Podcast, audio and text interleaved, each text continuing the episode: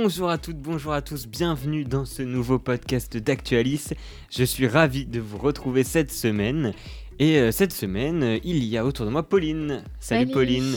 Euh, tu nous parles de la guerre en Ukraine cette semaine avec un angle particulier. Exactement, je vais vous parler de l'impact de TikTok et Google Maps dans la guerre en Ukraine.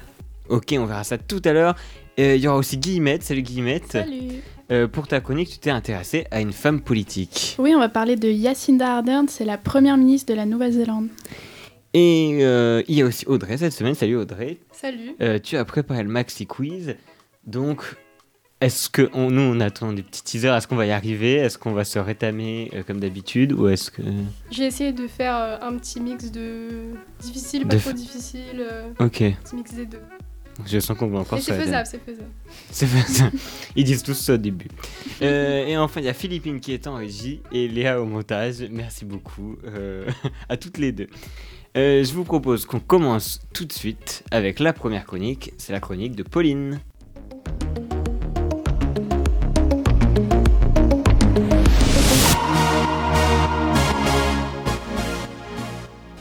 Et donc, comme on l'a dit, euh, on parle beaucoup de la guerre en Ukraine. Et donc, tu as voulu nous en parler euh, à travers le prisme de deux géants du numérique, euh, Google Maps et TikTok. Ouais, c'est ça. En fait, je vais vous raconter comment ça a commencé parce qu'il y a quelques jours, je me baladais sur la page d'accueil du site Courrier International et je suis tombée sur un article qui m'a beaucoup intriguée parce qu'il était tout simplement intitulé Sans TikTok et Google Maps, la guerre en Ukraine aurait-elle été la même? Alors c'est clair que dit comme ça, j'ai un peu eu du mal à voir le lien entre TikTok et les Entre une conflits qui se Entre déroulent une actuellement. TikTokeuse et. c'est ça. J'imaginais Poutine sur TikTok, mais pas du tout. Parce que déjà, on va se pencher un petit peu sur Google Maps. Le 24 février 2022, à 3h51, le spécialiste de l'open source Jeffrey Levis a observé sur Google Maps des mouvements à la frontière entre l'Ukraine et la Russie. Alors en effet, les mouvements étaient là parce qu'il s'agissait des troupes russes qui préparaient l'attaque, qui a eu lieu le même jour. Et euh, donc les logiciels utilisant des images satellites et accessibles à tous, sont énormément utilisés depuis maintenant un mois. À titre d'exemple, les satellites de la NASA qui détectent les feux de forêt, ils sont utilisés pour montrer et localiser les, feux liés aux bombes dans les explosions. Et en ce qui concerne les réseaux sociaux, TikTok c'est évidemment devenu d'un côté un outil de propagande des deux côtés, parce que c'est le moteur des mouvements de soutien à l'Ukraine, c'est le relais des discours du président Volodymyr Zelensky, et c'est aussi un moyen de suivre en temps réel tout ce qui se passe sur le front et autour. Et cet accès illimité à toutes les informations, aux moindres actions, aux moindres mots des chefs de l'État, il y a de quoi devenir un petit peu fou et on s'y retrouve plus du tout entre les vraies et les fausses informations parce que les deux, elles sont partagées et partageables avec la même facilité sur toutes les plateformes. D'ailleurs, les informations en open source, qui sont donc accessibles à tous, ont pris une telle importance que depuis quelques temps, il y a une multiplication d'experts en ce domaine et en fait leur travail il consiste à écumer les réseaux et les sites internet de tout type pour euh, chercher des informations. Et pour en revenir à mon article, qui a d'ailleurs été publié à l'origine dans le média espagnol El País, ces moyens d'information sont de véritables acteurs du conflit. En fait, la diffusion des images du front en continu influence forcément les actions et russes et ukrainiennes. Les images choquantes des civils bombardés ont par exemple poussé les habitants du reste des pays européens à agir et à interpeller leurs gouvernements respectifs. Après, si c'est une bonne ou une mauvaise chose, euh, on sait seulement qu'on n'a pas la réponse en fait. Et la surabondance d'informations, elle est sans aucun doute un sujet qui prend de plus en plus d'importance chaque jour. Et ça risque pas de s'arrêter.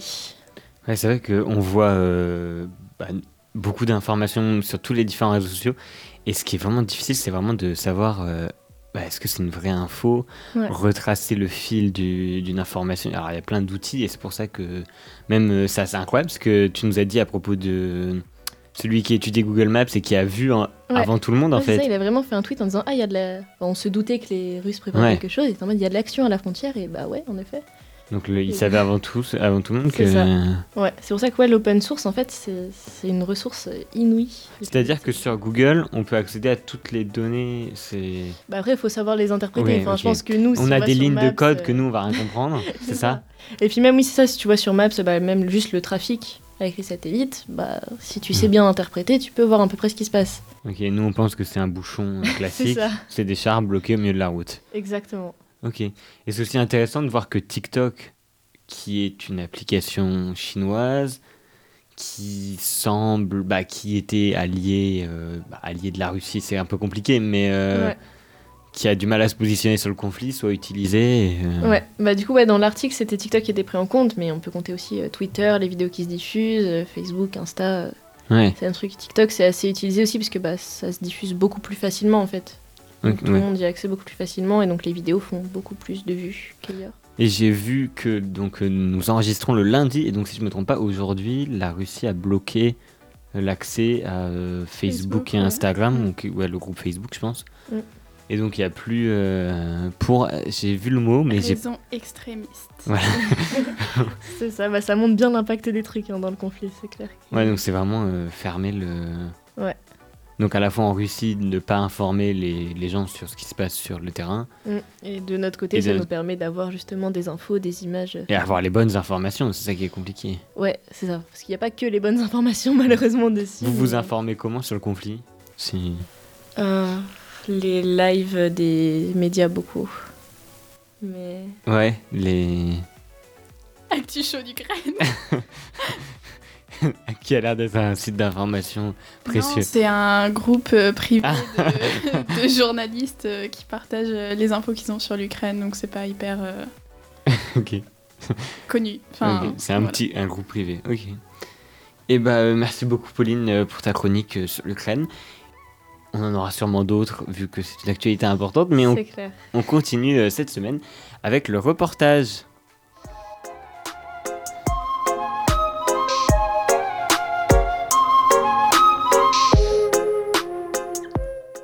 En ce moment, à Lille, c'est le festival Sérimania.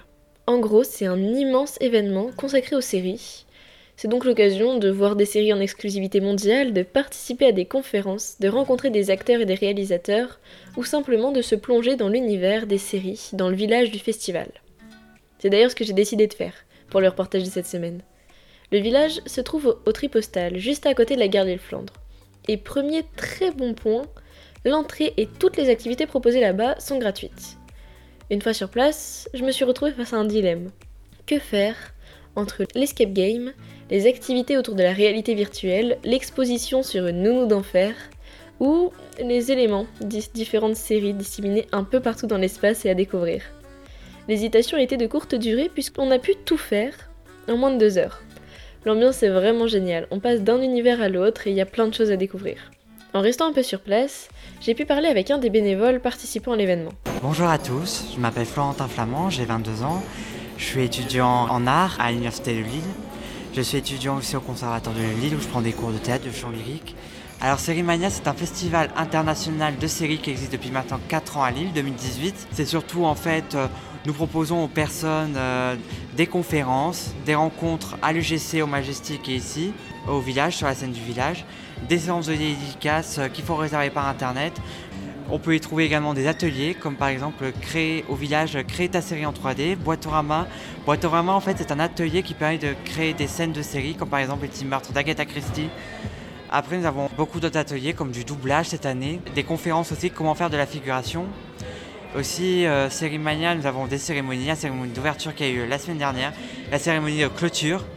Nous avons également des conférences à l'EGC, comme cet après-midi, il y a Stéphane Bern qui vient. Hier, il y a eu Mathieu Kassovis. Demain, et dimanche, c'était Nathalie Baye. En gros, Sérimania, c'est vraiment une succession d'événements hyper variés qui s'enchaînent pendant une semaine et entre autres grâce aux bénévoles. Nous, au village, euh, il y a plusieurs bénévoles qui sont confiés pour chaque mission. Moi, je suis confié à aller au rôle village. Certains bénévoles sont confiés euh, au bus, comme vous pouvez voir sur la place du théâtre. Certains sont confiés au forum, qui est euh, un salon euh, des professionnels de la série. Nous avons également euh, des bénévoles à l'UGC, au Majestic et au Nouveau Siècle pour les cérémonies, pour les conférences et les rencontres. Je vous conseille vraiment de passer y faire un tour. Il reste encore quelques jours avant la clôture du festival le 25 mai. Et pour trouver les programmes, il y a bien évidemment le site internet de Sérimania, ou alors le point information qui se trouve au niveau du bus garé place du théâtre, dans le centre-ville. De mon côté, j'ai vraiment passé un bon moment et je repars avec une magnifique photo sur le trône de Game of Thrones. Quoi de mieux pour égayer une journée Merci beaucoup pour le reportage et on continue avec la deuxième chronique de l'émission et c'est la chronique de Guillemette.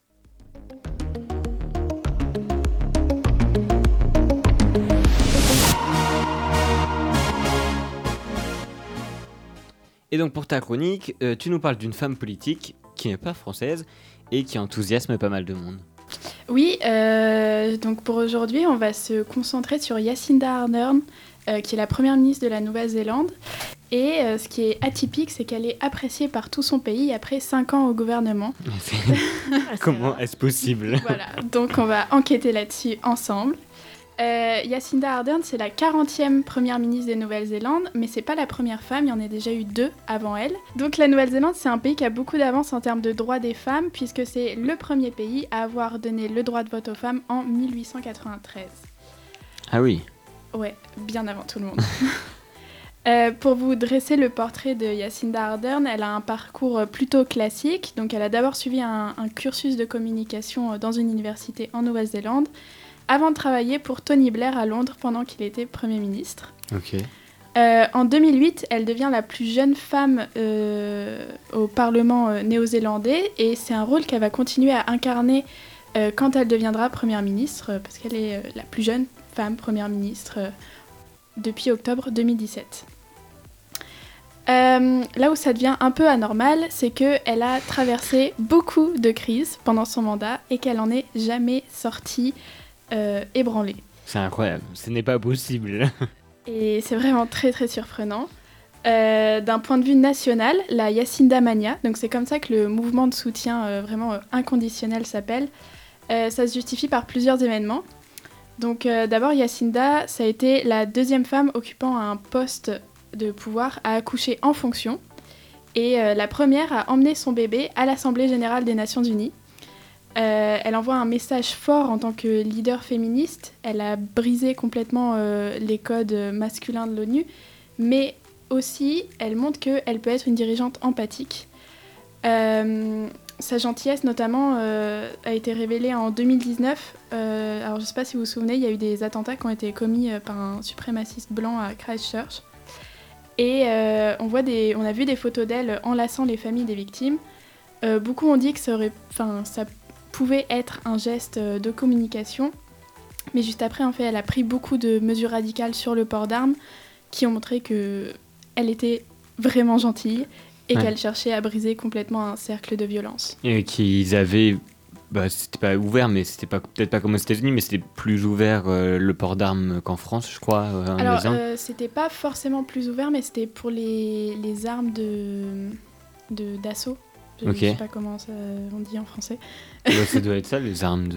Mais en gros, les, les armes de gros calibre Ouais. euh, étaient moins régulées et du coup, elle a fait en sorte qu'on ne puisse plus acheter d'armes de, gros calibre en Ouais. Nouvelle-Zélande.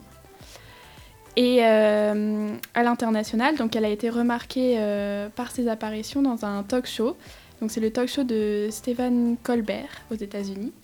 C'est des audiences qui ont super bien marché. Elles ont fait euh, 4 millions de téléspectateurs. Et euh, ça a tellement bien marché que la première ministre a invité chez elle euh, l'animateur en Nouvelle-Zélande. Ah.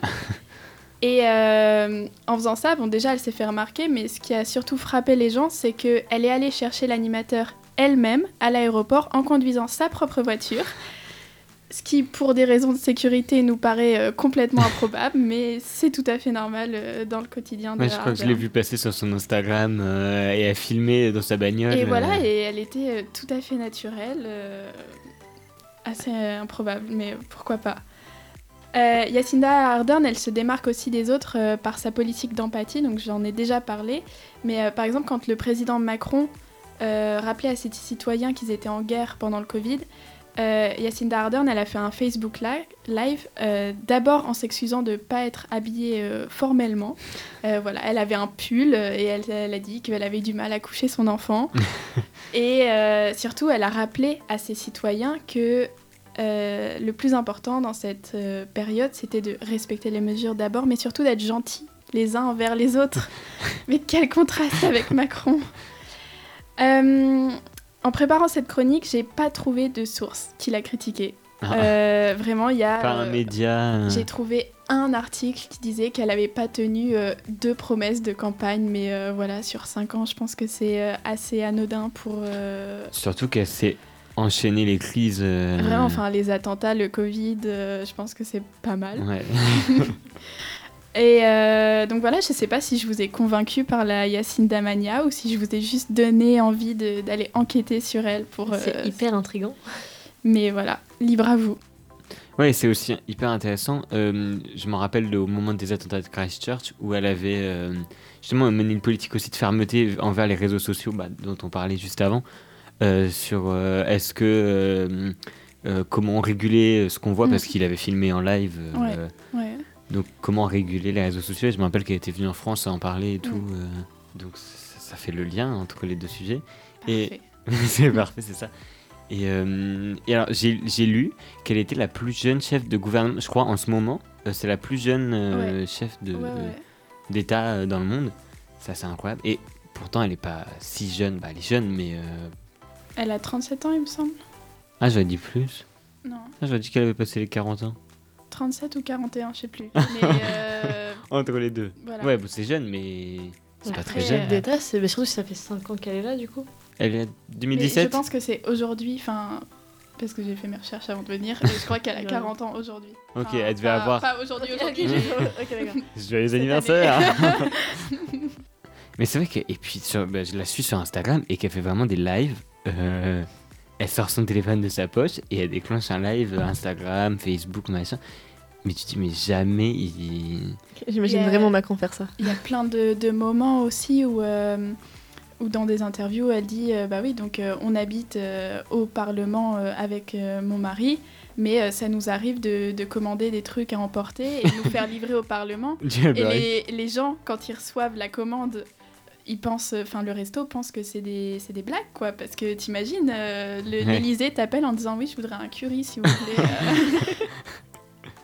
euh. Ouais, ça aussi, justement, le, le fait qu'elle emmène son, son enfant à, à la- aux Nations Unies, euh, c'était invraisemblable euh, il y a quelques années. euh. Ouais, carrément.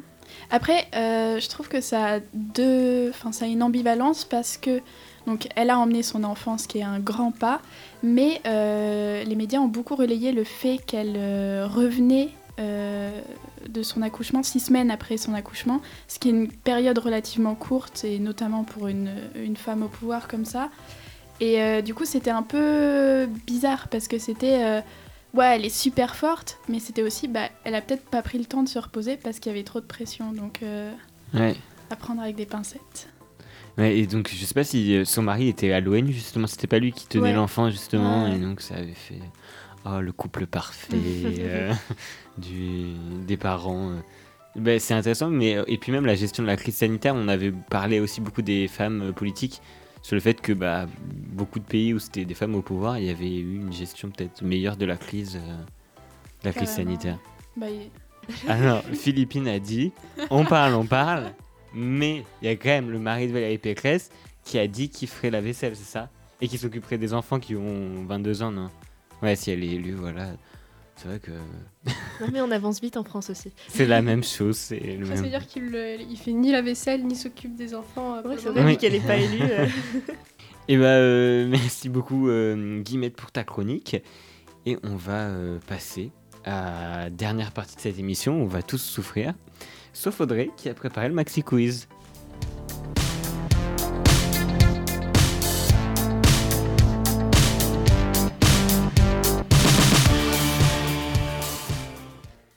C'est à toi, je t'en prie. Et bah, euh, je pense qu'il faut m'aider pour rappeler toutes les règles. Ah, alors les règles. Est-ce que nous, déjà, on, les- on s'en rappelle? Euh, Deux questions simples, mais pas simples. Une estimation, on perd tous. Une question simple et un tour de table. Très bien, et bah alors on va commencer tout de suite. Ah, on est chaud. Je propose de commencer par une petite question cinéma. Ah, j'aime bien. Je suis nul, mais j'adore.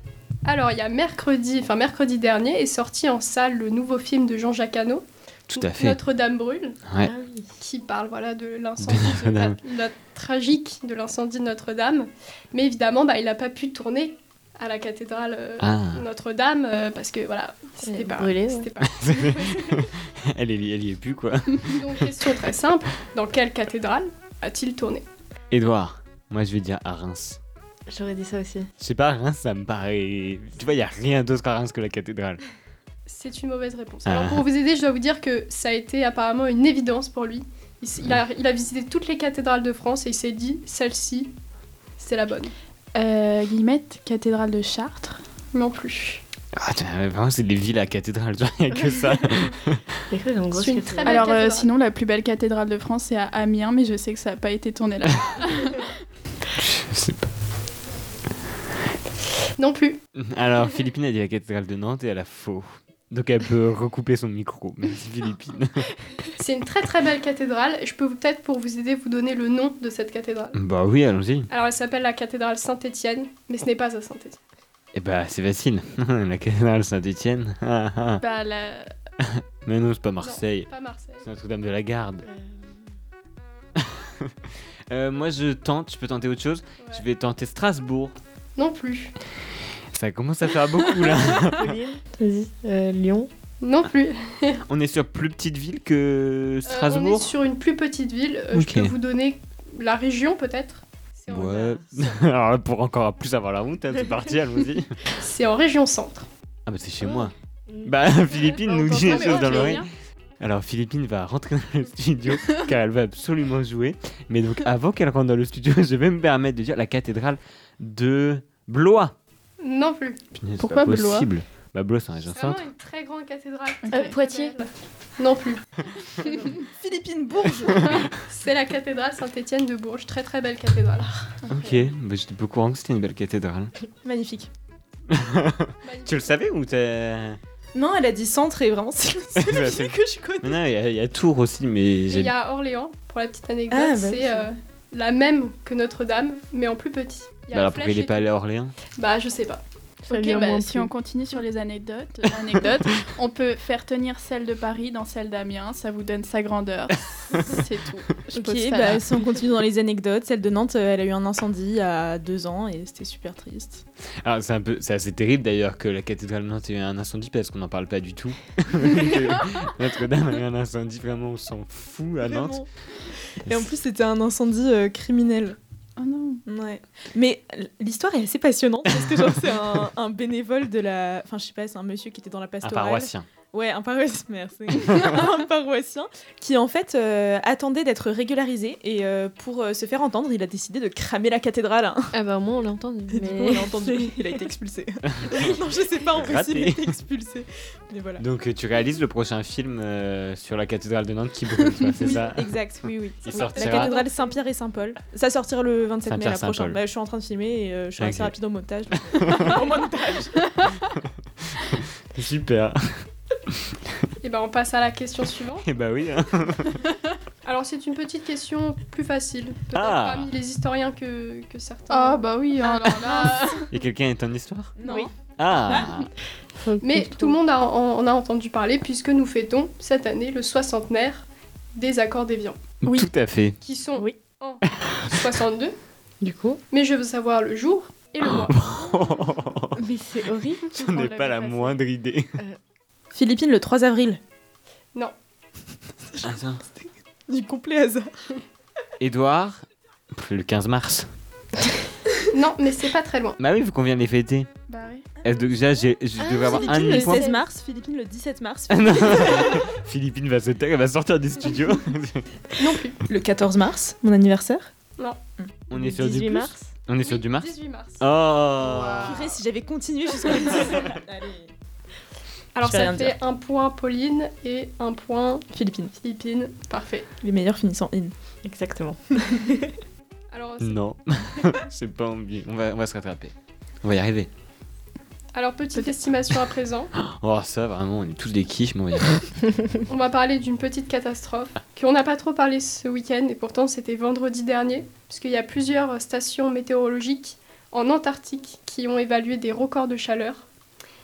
Et donc, euh, par exemple, il y a plusieurs stations en Antarctique, dont la station franco-italienne Concordia, qui a enregistré un record absolu, c'est-à-dire de tous les mois de l'année. Et euh, il faut me trouver Hmm. combien de Le degrés degré. ils ont enregistré. Faut que tu dises euh, qui commence. Ouais, c'est les meilleurs qui ont marqué des points qui Euh, commencent. non. Si. Pauline. Ok, nickel. Euh, attends, je, je suis pas sûre d'avoir compris. C'est genre, ils ont enregistré ça en Antarctique? Voilà. Ok, donc la Donc c'est chaud, mais pas chaud, chaud, chaud. C'est chaud de l'Antarctique. base, parce qu'il y a plusieurs bases, mais celle qui a enregistré vraiment un record absolu, c'est la base Concordia. Genre, ça peut pas être 50 degrés. Ok, ouais, donc c'est chaud version Antarctique. Voilà, ouais, il faut bien garder en compte Ok. que c'est Antarctique. Euh, Moins, déjà. Euh, moins 20. Mais attends, c'est dans. Sur. Ouais, non, si, ouais, vas-y. Elle a dit moins 20. Ouais. C'est bon, c'est bloqué. Elle a Oui, j'ai- moins. Moi, je partirais pas sur le négatif. Bah, après, si C'est tu mets moi, positif, ça fond, hein. T'es en Antarctique. Donc si la base mais elle ça fond. Oui, mais si c'est. En ce moment. Oui, mais il y a une Ouais, C'est vrai base. que ça fond. Si c'est. Ouais, euh, mais ça fond quand même. Il y a une base, mais la base, elle est en train de fondre. Et si c'est ponctuel, si c'est pas genre euh, 30 C'est jours à vrai. 30 degrés, tu vois. Moi, je dirais euh, 6 degrés. Ah ouais. Moi, vrai, je c'est dis 2,8. Ok, ok, les meufs partent dans les décimales. Ah oui, je voulais vous demander au dixième près au début, mais on va abandonner. Ouais, de toute façon, à mon avis, on a des kilomètres. Moi, je vais dire, moi, je vais rester dans le négatif parce que je me dis si ça fond, bah la station elle disparaît en fait. Donc, mais genre presque que ça fond, je vais dire moins 3. Je vais faire un petit calcul de maths euh, pour savoir qui est le plus proche. C'est positif ou c'est négatif C'est entre qui et C'est qui négatif. Ah, C'est entre Pauline et Oh Et la réponse, c'est moins 12,2. T'as dit combien? Moi, j'ai dit moins 20. Ah ouais, bah c'est elle. Ouais. Ouais. Allez Deuxième point. Pas du Mais, tout 6 degrés. Euh, pour savoir, quand même, il y a une autre station Allez, ciao là-bas. qui, euh, je sais plus son nom, elle a enregistré un degré né positif. Ah, Ah. et Ah. combien? Je crois que c'était 4,2, mais j'ai Ah, mais oui, mais c'est l'autre base, parce que ouais, base. moi je pensais à cette base. Ouais, ouais. Exactement pareil. Je Bien sûr, on vous croit. On y est allé d'ailleurs, on a fait un reportage. Oui, bah oui. En, en base antarctique. À venir bientôt, euh, bah c'est dans ton film. Exactement. Cathédrale et. Très éclectique, et hein, comme glace, film. tu vois, c'est- non, c'est expérimental. Le feu et la glace. Ah. Waouh, il y a un concept. Euh, alors, troisième question, enfin question simple. Je vais vous demander de trouver le nom du- d'un candidat à la présidentielle. Oula. Alors, on va partir de Jacques Chirac, pour la petite histoire. Et Jacques Chirac, sa fille Laurence, a été anorexique. Et il y a un homme qui s'appelle Louis Bertagna, qui est psychiatre, et qui a soigné la fille de Jacques Chirac. Et Louis Bertagna, C'est très le précis, d'une candidate à l'élection présidentielle. De cette année. Guillemette Valérie Pécresse. Oui, Ah ouais, bah voilà. et- Mais attendez, mais j'ai même pas eu le temps de Moi non poser plus, ma j'ai pas question compris, de cette là. année. Non, non, non, non. Genre le non. grand-père de Valérie recommence. Pécresse. Philippine, Valérie Pécresse. voilà, a soigné la Soigné. fille de On Jacques recommence une troisième fois. Edouard, Valérie Pécresse. Valérie Pécresse. Et le père de Valérie Pécresse était le président de Bolloré Télécom. Ah, Ah. ça par exemple, comme c'est étonnant. bon, bah, Euh, par contre, croyez pas que je le savais. hein. J'ai- si, si, non, mais- C'est la première candidate qui m'est venue. Tu réalises un film sur Valérie Pécresse? Non. Peut-être. euh, mais je vais pas trop m'avancer. Après, je me suis grillée, j'ai dit une candidate. Ouais. Ouais. Ah, il y en avait pas Du beaucoup. coup, ouais, il y en a que deux. Ça aurait trois, pu être Annie Dingo. quatre.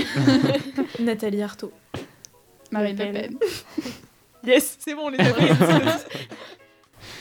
Bon, Alors, Mm. on passe au tour de table. on est vraiment des quiches. Alors, au tour de table, c'est une petite question sport. Non. Mais je vous préviens que si vous n'y connaissez rien, c'est pas grave. Ah, Vous pouvez quand même vous rattraper.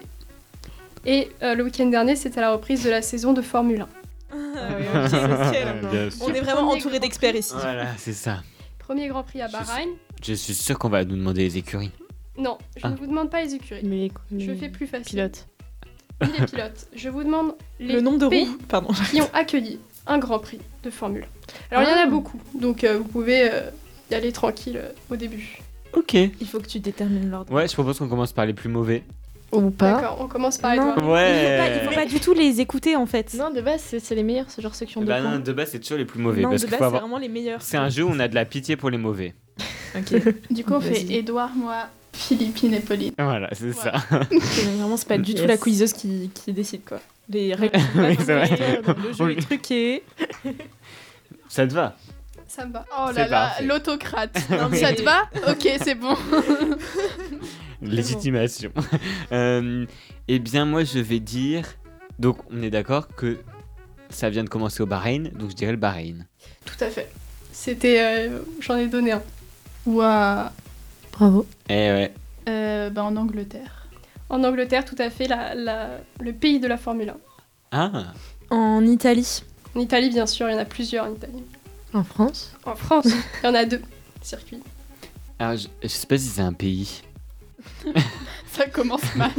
Mais c'est un peu une. enfin, vraiment, c'est difficile. Monaco, mais je sais qu'il y a un Grand Prix à Monaco, ça compte. Ça compte, ouais. Ça compte. Et, Ah, pour- bravo. et c'est euh, Charles Leclerc, le monégasque, qui a remporté le premier Grand Prix de la saison. Ah. Voilà. Et lui, il court sous bannière monégasque, même si en soi il est français. Mais ok. Ça n'a rien à voir. Monaco, c'est la France? Mais en fait, Non, c'est un truc un peu particulier, je sais plus comment C'est ça une région autonome, non? Ouais, je crois que ça Un un peu comme ça, Euh, la. Belgique. la Belgique pour moi. La, Belgique. tout à fait. Bah ouais, la Belgique. La Suisse. La Suisse, L'Espagne. l'Espagne aussi, c'est bon. On va faire tous les pays du monde. Le Portugal. Le Portugal, c'est bon. L'Allemagne. C'est bon aussi. L'Autriche. Oui, J'ai plus d'idée de pays. Euh, Il y en a encore beaucoup, t'inquiète Oui. pas. il n'y en a pas qu'en Europe d'ailleurs. Euh, les États-Unis. Les États-Unis, il y en a plusieurs. Ah, ma crotte, j'allais dire les États-Unis. Qu'est-ce qu'on n'a pas dit? Oh, J'ai trop peur de dire une énorme connerie. Je sais pas s'il y en a genre en Australie. Moi j'ai tenté l'Australie. En Australie? Voilà, je vais me faire dégager. Hein. Oui, oui, si, Australie. Ah oui, bien oui, sûr, oui. sûr. Euh, je tente le Canada. Le Canada, c'est bon aussi. En Russie. Oui, Ah en bah. Russie, et il a été euh, annulé. Mais non Ah bon Il était prévu au programme de cette année, il n'y sera pas. Au Brésil. Au Brésil, bien sûr. Le bien sûr. Bien sûr. ouais. Enfin, évidemment. Oui. euh, Comme si on pouvait l'oublier quoi. Euh, Ah, c'est dur. J'en ai un. Aucune pression.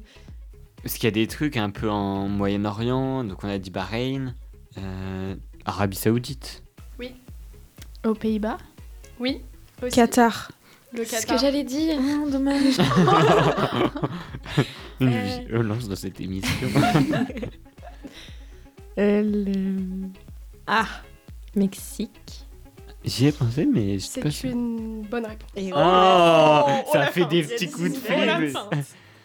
Alors là, euh, où est-ce qu'ils conduisent? Euh, Les Émirats Arabes Unis? C'est une bonne réponse, encore une fois. Waouh, waouh, waouh, waouh. Attendez, La tension est à je son comble. Bah, Parce c'est. que je confonds les petits pays du Moyen-Orient. c'est hyper dédaigneux. Mais ouais, C'est quoi la capitale des Émirats Arabes bah c'est genre. euh, Abu Dhabi, non? Oui, donc c'est Ouais. parce que ça s'appelle le Grand Prix d'Abu Dhabi. Ok. J'en ai un, mais je sais plus s'il a été dit. Du coup, euh, je vais m'abstenir. Et je vais en dire un autre. Qui sera euh, l'Égypte. Malheureusement, non. Ah, ça fait L'Arabie plaisir. Saoudite. l'Arabie Saoudite. L'Arabie Ça avait été Saoudite. dit, ouais. Ouais, ça avait été dit. Le Danemark. Je ne crois pas. Si. si, si, si, le Grand Prix de Copenhague, t'as jamais entendu parler? Attendez, je vérifie. Non, non, je crois pas. Si.